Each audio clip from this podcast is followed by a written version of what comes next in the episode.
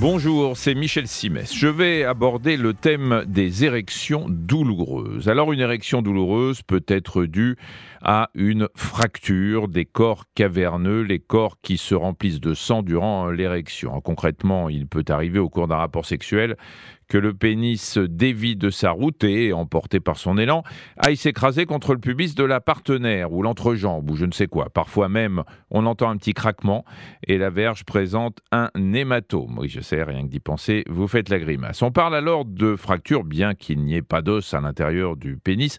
Je m'empresse de le rappeler. Le scénario que je vous décris là est le plus répandu lorsqu'on se penche sur les causes d'une érection douloureuse. Mais il existe d'autres scénarios le priapisme. On a parfois tendance à plaisanter autour du priapisme, mais je vous certifie qu'il n'y a pas de quoi.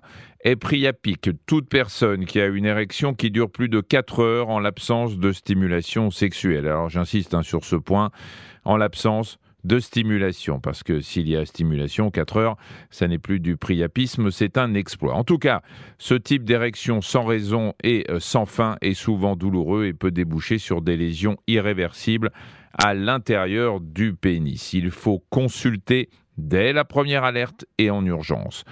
Crise de priapisme et fracture des corps caverneux doivent vous conduire illico chez l'urologue.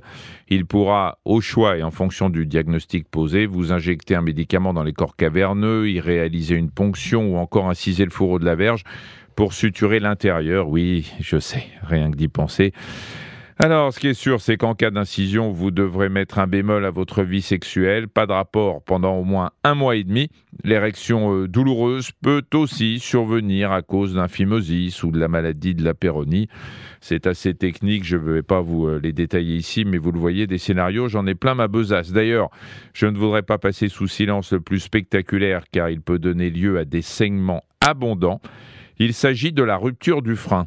Le frein, c'est ce qui relie le prépuce au gland. S'il est trop court, il peut se déchirer. Dans ce cas, l'urologue peut être amené à réaliser une plastie, c'est-à-dire à le rallonger. J'ai bien parlé d'un rallongement du frein et du frein seul, pas du reste. Merci d'avoir écouté cet épisode de Ça va beaucoup mieux. Si vous avez aimé, n'hésitez pas à en parler autour de vous et à nous mettre des étoiles. Retrouvez tous les épisodes sur l'application RTL, rtl.fr et sur toutes les plateformes partenaires. À très vite.